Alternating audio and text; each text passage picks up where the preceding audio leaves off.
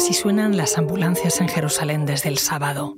El ataque masivo y sofisticado de las milicias palestinas de Hamas contra Israel ha provocado centenares de muertos y una respuesta de guerra total por parte del gobierno ultra-israelí, que no se esperaba el ataque ni los secuestros de civiles. Tel Aviv ha movilizado a los reservistas de su ejército, ha bloqueado la franja de Gaza. Decenas de miles de familias palestinas no tienen luz, agua ni dónde meterse. Esta es una zona herida desde hace décadas pero la escalada afecta a todos los países de la zona y sus apoyos en Occidente. Soy Ana Fuentes. Hoy en el país, Hamas e Israel, ¿por qué esta guerra en Gaza no es como las anteriores?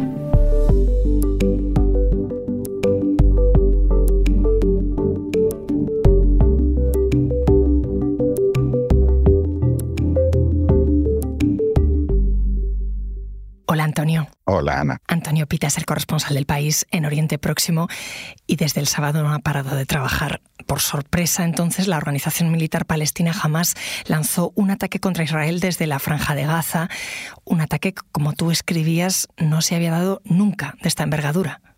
Sí, es, hablamos de algo que es equiparable solamente a lo que ha sucedido en las guerras que ha tenido Israel con estados, no con una organización armada como jamás. Para que veas el alcance de la situación, es la primera vez desde la guerra del 48 en el que una organización enemiga ha tomado territorio israelí y aparte la dimensión del número de muertos de la operación es algo que claramente no tiene precedentes para que veas el alcance, hay otro elemento clave, que es que se calculan en 130 las personas que han sido secuestradas. Como recordatorio, Israel llegó a canjear un solo soldado que tenían las milicias en Gaza por mil prisioneros eh, para que fuesen escarcelados. O sea, hablamos de algo realmente que no tiene precedentes y hablamos también de una entrada a través de una barrera que se consideraba inexpugnable, ultra protegida, con absoluta facilidad, pues a través de vehículos atados a parapentes, de una excavadora abriendo un hueco en la barrera, de vehículos 4x4. Así, en esos vehículos es precisamente como llegaron a una rave, una especie de festival en el que se calcula que han muerto 260 personas que fueron pues masacradas, que es algo también que ahora mismo están calculando que es posiblemente la mayor matanza que ha sufrido en territorio israelí.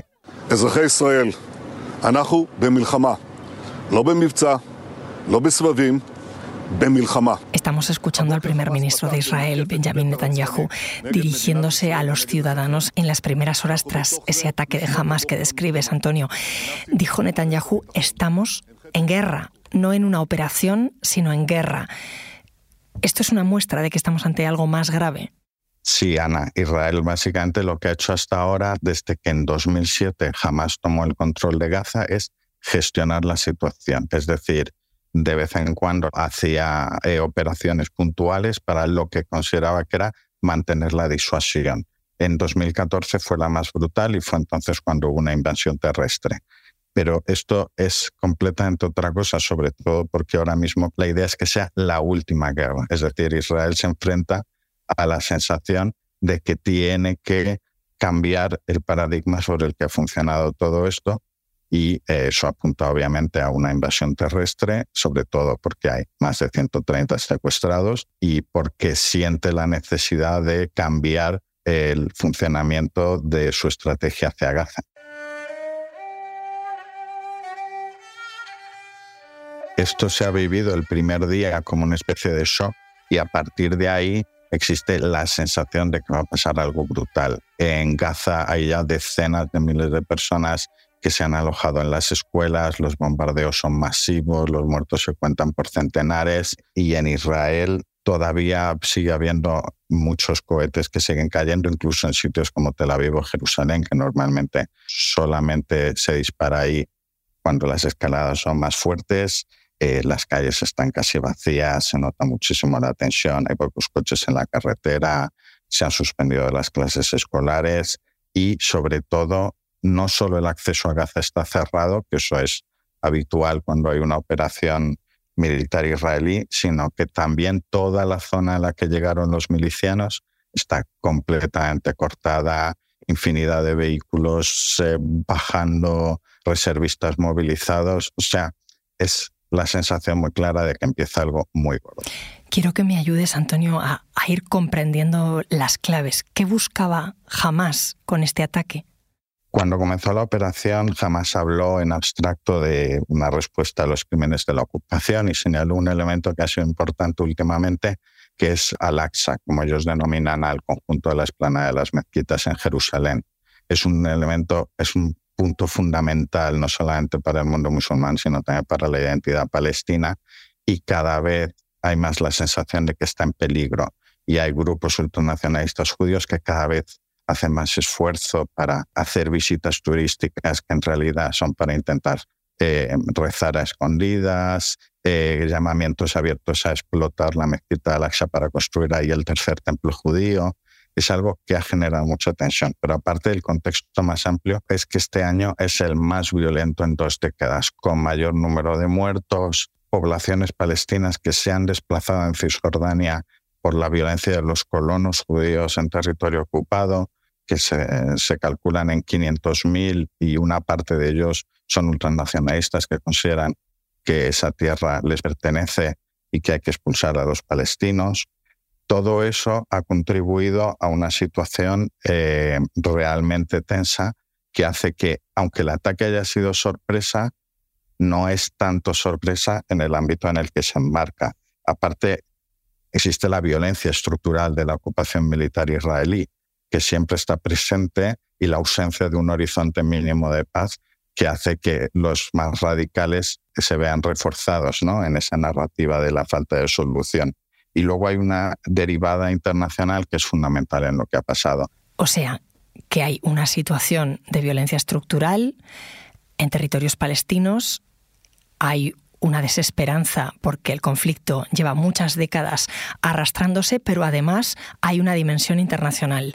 ¿Y cuál es esa?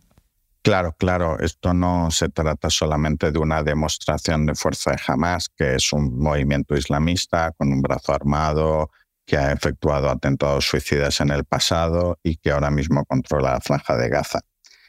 Eh, Israel y Arabia Saudí eh, llevaban negociando un acuerdo a través de Estados Unidos que implicaría el reconocimiento de Arabia Saudí del Estado judío. Eso cambiaría completamente la situación de Oriente Próximo por la importancia de Arabia Saudí, porque posiblemente otros países le seguirían. Jamás ya había dejado claro que eso era una línea roja para ellos y también lo es desde luego para Irán, que es la otra potencia regional que compite con Arabia Saudí y que tiene un gran ascendente, por supuesto, en la milicia libanesa Chi Hezbollah, pero también en la yihad islámica a la que arma y financia y que es otra de las que, por ejemplo, tiene, ha participado en la operación y tiene 30 secuestrados. Eh, jamás tiene una relación menos clara con Irán, pero es evidente que todo esto forma parte de lo que ha pasado como un mensaje.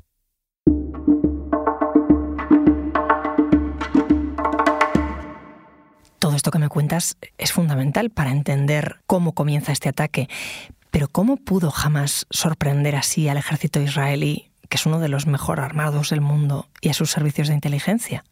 Es algo que se pregunta mucha gente y los analistas creen que incluso el propio Hamas se ha sorprendido de su éxito, ¿no? de la facilidad con la que ha conseguido penetrar en territorio israelí y matar a tanta gente. En los últimos meses había una base conceptual sobre la que Israel trabajaba, que era Hamas gobierna sobre su población, es, la franja está empobrecida, bloqueada y tiene una responsabilidad y no se puede permitir eh, una escalada de tensión que suponga más bombardeos, más muertos, sino que necesita estabilidad y necesita mantener unos 18.000, 20.000 permisos de trabajo que reciben los palestinos de Gaza para poder entrar en Israel. Todo eso es lo que se ha venido abajo. Es decir, el pensamiento sobre el que Israel miraba a Gaza estaba completamente equivocado. Pero luego aparte hay evidentemente el fracaso absoluto en términos de todo. Servicios de inteligencia, en una franja donde hay medios tecnológicos de observación e informadores sobre el terreno, no han sabido que se estaba preparando durante meses una operación de semejante envergadura. Claramente ha habido demasiados permisos a los soldados, los vídeos de los enfrentamientos muestran poca preparación para el combate. Ha sido como una serie de fallos que han demostrado los pies de barro que tiene una de las potencias militares más grandes del mundo, ¿no? Para que te hagas una idea, Ana, la barrera fronteriza en Gaza costó 3.500 millones de euros y se ha venido abajo en cuestión de pocas horas. Y luego está la reforma judicial que viene promoviendo en estos meses el gobierno de Benjamín Netanyahu. Sí, me acuerdo, hablamos tú y yo hace unos meses en este podcast sobre eso, sobre las protestas que están dividiendo a Israel por la reforma del Poder Judicial, ¿no? Sí, sí, llevan produciéndose desde enero manifestaciones masivas. Israel lleva meses muy dividida política y socialmente, con manifestaciones multitudinarias todas las semanas por el proyecto de reforma judicial del gobierno de Benjamín Netanyahu parte de esa protesta ha consistido en el rechazo de reservistas militares a servir.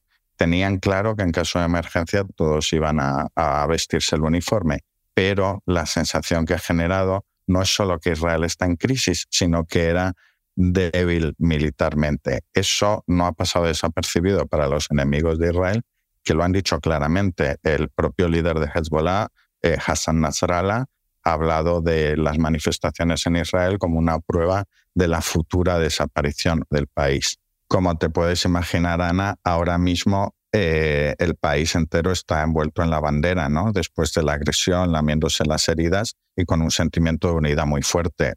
Eh, los dos líderes de los partidos de oposición, Yair Lapid y Benny Gantz, que son contrarios a la reforma, ya han propuesto formar un gobierno de emergencia ante la campaña militar larga y difícil como la ha definido Netanyahu. Y eso también supone ahora mismo un dilema operativo para el ejército. ¿Qué hacer? Ahora me sigues contando, Antonio. Enseguida volvemos.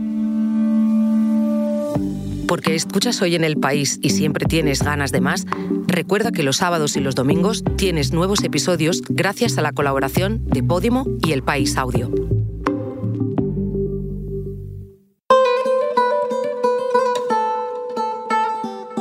estabas diciendo que el ejército israelí, ante este ataque inédito de Hamas, se enfrenta a un dilema. ¿Cuál es? Se enfrenta a terra incógnita, básicamente. Hay más de 100 secuestrados en Gaza. Eso supone que una operación como las habituales de bombardeos aéreos eh, puede suponer la muerte de ciudadanos israelíes. También supone que los milicianos que tienen escondidos previsiblemente a los secuestrados en túneles subterráneos, en instalaciones, los pueden usar para protegerse. No le queda prácticamente otra opción a Israel que una ofensiva terrestre y eso también supone el riesgo de pérdida de soldados y tampoco garantiza el éxito. Además, la comunidad internacional, Occidente en particular, eh, se ha pronunciado muy claramente en apoyo de Israel. Pero ¿qué pasará si van pasando los días y la campaña se vuelve brutal, el número de civiles muertos en Gaza eh, sube. Em, llegará un momento en el que Israel se enfrente ante un dilema que es básicamente si reocupar la franja de Gaza, que evacuó de colonos y soldados en 2005 el gobierno de Ariel Sharon, o limitarse a una operación más similar a las que había antes de demostración de fuerza cualquiera de las dos opciones es muy mala para Israel. Me has hablado antes de que esta guerra es inédita también porque coincide con cambios en la región. Me has hablado eh, del apoyo de Occidente a Israel, pero esto, ¿cómo configura la geopolítica ahora mismo? Claro, Ana, este conflicto forma parte de un puzzle internacional en el que todas las piezas encajan. Los palestinos llevan básicamente eh, dos décadas en el que han ido perdiendo la mano estratégica. Cada vez han estado más solos, cada vez han estado más aislados y eso alcanzó su cenit en 2020. Ese año el gobierno de Donald Trump logró eh, algo que era impensable antes, que es el reconocimiento de Israel por tres países árabes sin que haya nada a cambio. Hasta entonces estaba claro, y así lo dijo la Liga Árabe hace dos décadas, que el reconocimiento de Israel pasaba por la paz y la creación de un Estado palestino. En 2020, Emiratos Árabes Unidos, Bahrein y luego Marruecos reconocieron a Israel, obteniendo cada uno sus propias contrapartidas. eso no solo acrecentó la soledad palestina, sino que claramente eh, colocó a Israel en un lugar, como Netanyahu dijo el otro día en la Asamblea General de Naciones Unidas, de que se puede sobrevolar a los palestinos, como recordaba el otro día el rey de Jordania, y obtener la paz con los vecinos árabes.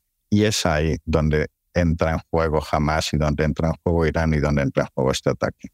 ¿Esta guerra se quedará contenida en Gaza, crees, o puede extenderse a Cisjordania, incluso a otros territorios?